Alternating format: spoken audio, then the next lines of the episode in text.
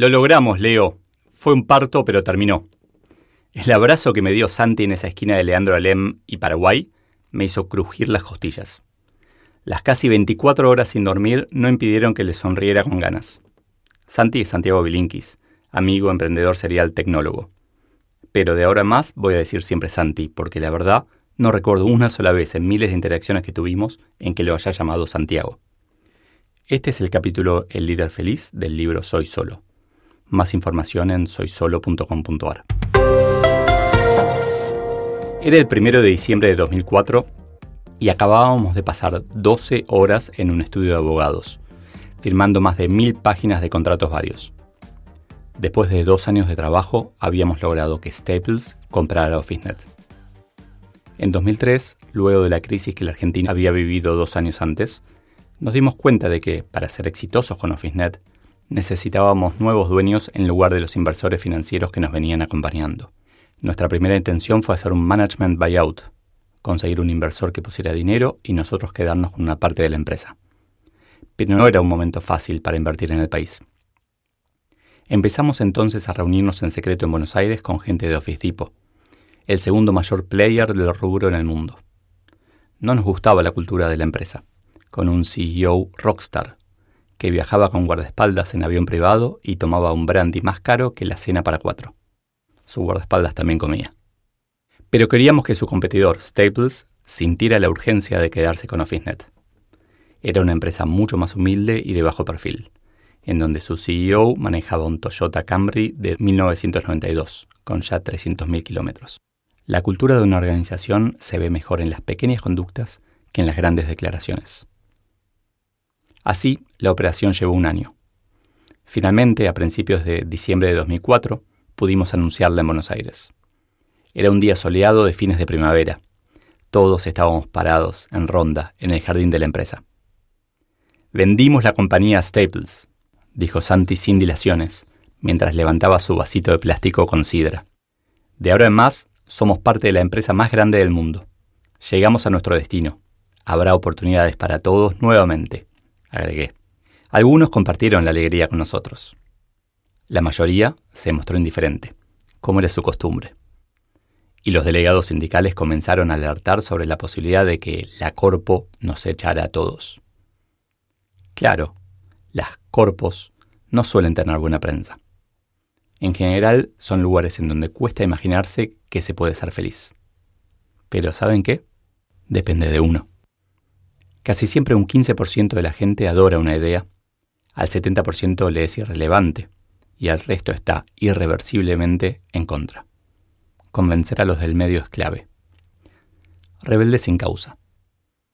En octubre de 2012 yo estaba a cargo de Staples Argentina y John, mi jefe de ese momento, me llamó desde Boston para contarme que vendría a visitarnos con su jefe.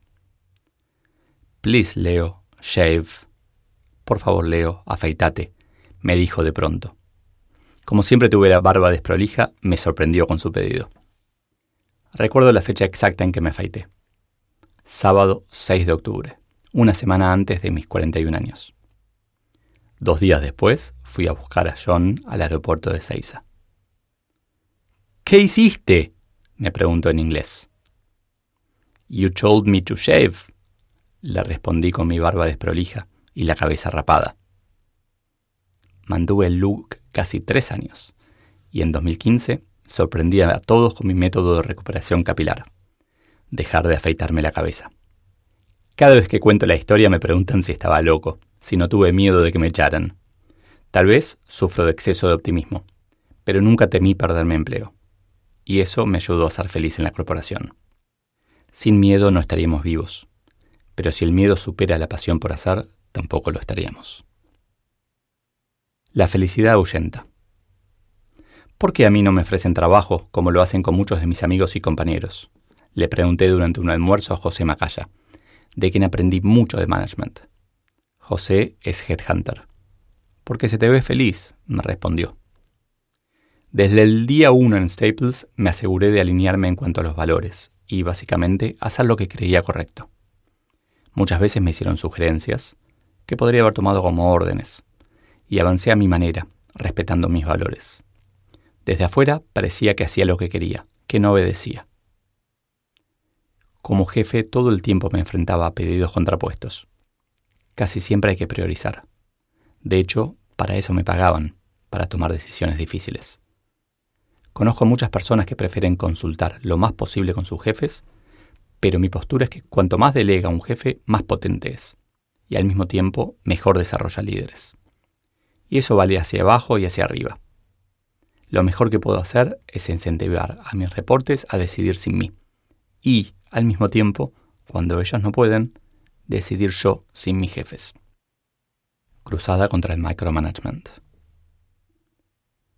Si Staples está cerrando tiendas en Estados Unidos y Europa, ¿cómo aceptan que las abran en la Argentina y Brasil? Me preguntó un amigo, también gerente general de una multinacional. No sé si lo aceptan, lo toleran, las abrimos. Si pidiéramos permiso para todo paso que damos, seríamos simplemente una extensión de nuestros jefes. Y ellos, a su vez, de los suyos. Hasta llegar al CEO, quien tendría que tomar todas las decisiones. Eso es micromanagement. Y el intento por desterrarlo me generó fuertes peleas. Para ser felices necesitamos libertad. La libertad tiene su precio. Coraje y tolerancia. Coraje para decidir. Tolerancia cuando otros deciden. Prefiero obedecer y cuidar mi trabajo, me dijo. En una semana pasamos despiertos 16 horas por día.